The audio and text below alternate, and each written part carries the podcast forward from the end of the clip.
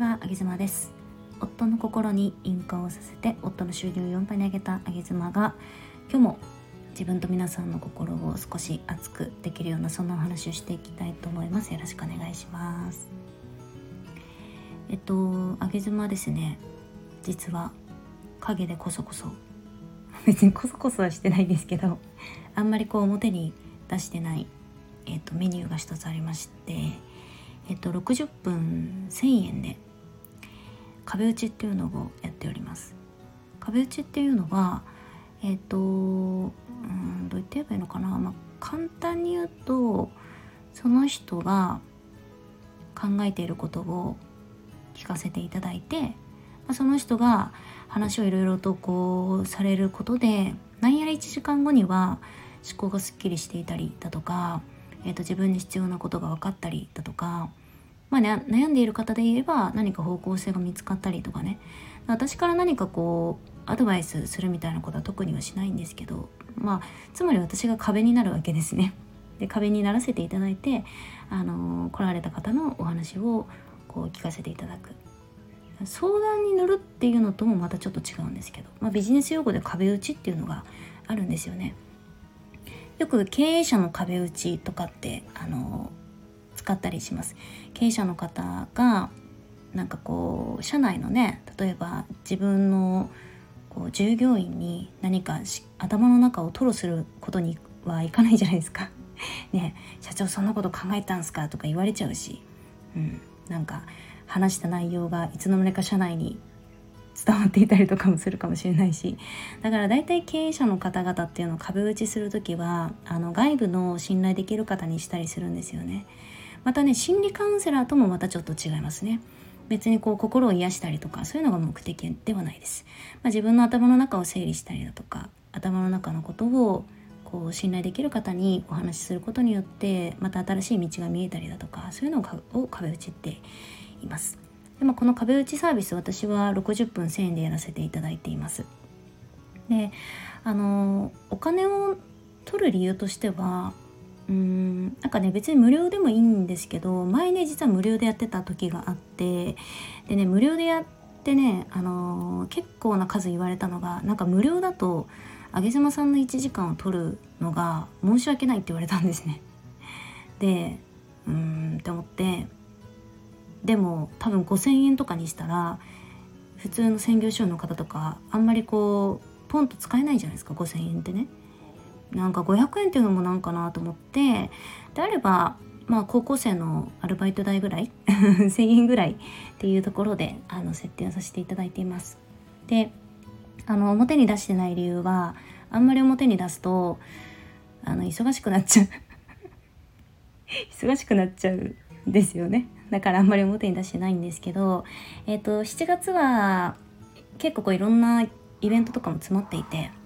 あのこういうメニューっていうの出してなかったんですけど8月はイベントが特にないのでまあぼちぼち1日1名ぐらいであればあの壁打ちしたいなと思って今日ラジオでお話ししています。で私が何で壁打ちするかっていうとですねあのー、まあ、いろんな理由がありますけど一番大きな理由として直接1対1でしかも誰も見てないような空間スタイフの公開のライブとかだとやっぱどうしても硬くなっちゃったりなんか誰かが見てるっていうことで別にこう心理的安全性ないじゃないですか。ね。だから私とその方しかこうお話ししていないようなそのようなクローズドの空間で1時間ぐらいお話聞くことでねなんかこういう方ってこういうことを考えてるんだとか私すごい勉強になるんですね。勉強になる。勉強になるっていうのとちょっとまた違うんですけどうんとんちょっとよく言葉が見つからないですが、まあ、とにかくあの私としてはすごく貴重な1時間で、まあ、1,000円お支払いはいただくんですけれどこちらとしてはとってもありがたい気持ちで、あのやらせていただいてますのでもう全然ご遠慮なくどんなどんな話でも。で結構半々ぐらいであの雑談したいみたいな方もいらっしゃるんですよね。そういう方って別に悩みとか持ってきてないんですよ。ただ1時間。あの雑談したいみたいな感じで、えー、申し込んでくれたりするので全然ご遠慮なくどなたでもあのお申し込みいただければと思います。えっ、ー、とこの概要欄に私の公式 LINE を貼っておくのでもしご希望の方は、えっ、ー、と1000円壁打ち希望とかってメッセージ打ってもらえると多分私すぐ分かると思うんであの日程の方をいくつかご案内をしたいと思います。で長くなっちゃったんですけど今日お話ししたかったのはいろんな方とそのクローズドでお話しさせていただく中でそこで出た話っていうのは基本的に私は口外しません。基本的にっていうかあの口外しません。なぜなら、えーと、壁打ちだからです。はい。口外はしません。でなんですけどえ、っとねちょっとそこから出た話題の中で私がもともとなんか違和感とか気になっていた話題があってああやっぱそういうことなんですか？みたいな話になった一件があったんですよね。で私もともと運営する a ビジョンプラスというコミュニティでねえっとそのコミュニティの中で経済を回すことはやは私はしないって宣言をしていてラジオでもちょこちょこ言ってるんですけどこれどういう意味かっていうと例えば a ビジョンプラスというコミュニティがある。今50名ぐらい所属してくれてるんですけど例えば a ビジョンプラスの中のメンバーさんが自分こういう商品出しました言うて a ビジョンプラスのメンバーさん買ってください言うてあのなんかリリースするとするじゃないですか。それ自体全然悪いことじゃないんですよ。あの全然良いことなんですけど問題なのは a ビジョンプラスの中だけでそのリリースを止めちゃうことなんですよね。つまりその商品を出した人の期待していることっていうのは私とあなたあなた同じコミュニティメンバーだから私の商品買ってくださいねっていうそういう見積もりなわけですね。でプラスしてその商品出した人の考えはどうなるかっていうとここのコミュニティの中で例えば数名に買っていただくと以上なんですね。だからコミュニティの中で経済を回そうとしてるんですね。で私的にこれって全然意味がないしこれしてると心が死ぬと思うんですね。なぜなら別の理念でつながっている例えば A ビジョンプラスであればねコミュニケーションにすごく興味のある方々が所属してくれている。なのになぜ商品をここの中だけであえてリリースしてきてつまり私をお客さんとして見られてるって思っちゃうわけですね。こうなるとコミュニティの意味がないですよね。だって別に商品をこう発表し合うような場として作ってないから。コミュニケーションを考察しながら外に向かって自分の発信力を使をあの強めたりだとか人とのやり取りを考察しながら自分の魅力ってどうなんだろうって自分の中で考えたりだとかそういうためにいろんなイベントをしているコミュニティなのに商品を紹介し合うコミュニティじゃないんですよ。で商品し合うようなコミュニティにしちゃうとコミュニケーションとかなんかその対人関係みたいな考察みたいなところに興味のある方々が自分ってここに入ったのってお客さんになるために入ったのかなって思っちゃうじゃないですか。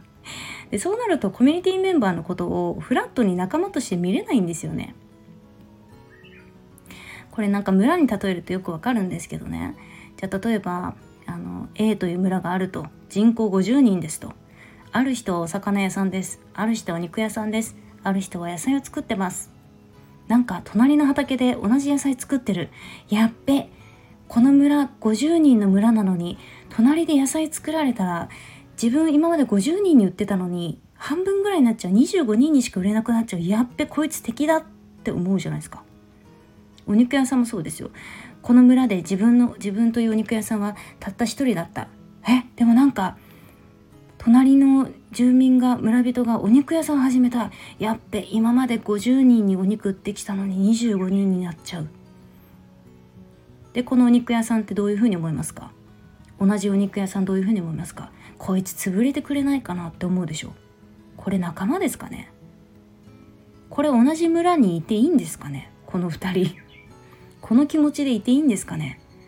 違いますよね。お肉屋さん別に何個あったっていいんですよ。で何個あったっていいって思えるのは何でかって言ったらもちろん村の人でも欲しい人がいたらその人に売ることは必要ですよ。でもその村の本質って発展することなんで例えば外の村に売りに行くとかさじゃあお肉屋さん同士ちょっと手組んでさここの村のこの肉屋だぜっていう風に一緒に何かお肉商品売っていかない外に向かってって。アメリカに向かって冷凍のお肉ちょっと一緒に手組んで売っていかないってさなんかそういう風に考えることが必要じゃないですか。でもななんか同じコミュニティでなんかその商品をなんかこう買っていくってなんか相手の肉食って自分の肉あげるみたいなちょっと怖い世界ですよね。怖い世界だしうん本当にそれってすごい健全な心理的安全性ってあるのかなって私はすごく思うんですよね。だから A ビジョンプラスは絶対にコミュニティの中だか中だけで経済を回すようなことをしたくなくてやっぱり外に向かって何かを仕掛け続けていくコミュニティでありたいなというふうに思います。でだから私 A ビジョンプラスってあのコミュニティメンバーさん以外の方にもすごい好かれてるなって思う思うんですけどあのだからなのかなと思います。なんかそのうーん私たち A ビジョンプラスだからみたいななんかねそういう感じ特にないんですよ。なんていうのかな？自由奔放っていうかメンバーさんそれぞれがなんか子としてすごくこう独立して活動していてでなんかそういう人たちの集まりみたいな感じなんですよね。だから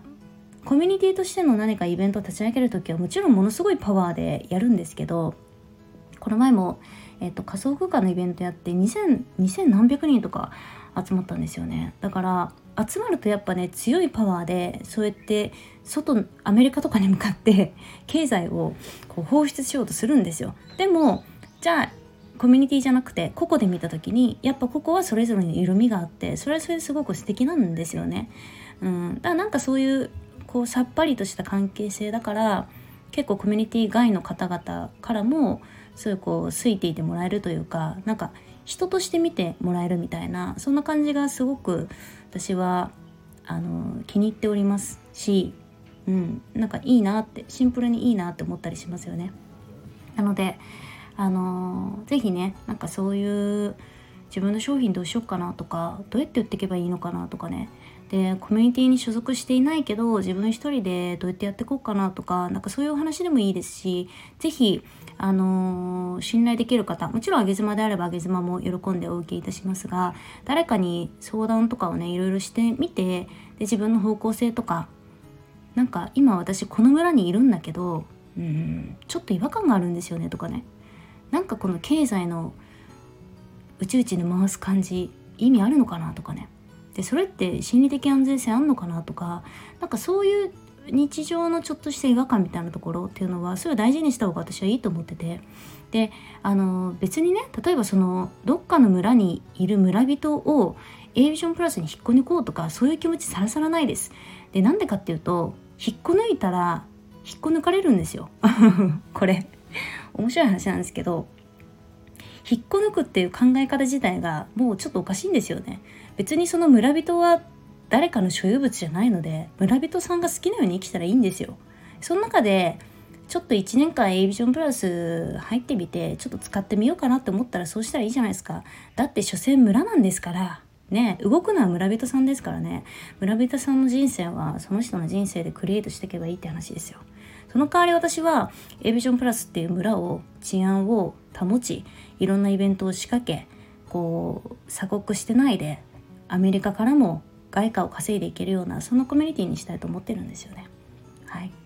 えっ、ー、と今日は何の話をしましたか私は。うんとまあそんなようなことです。なのであの8月からですねその壁打ちをまたえっ、ー、と1日1名ぐらいのペースでえー、また募集していこうかななんて思いますのでご興味ある方は公式 LINE から壁打ち希望と送ってみてみてください。雑談でも何でもウェルカムです。あげずまでした。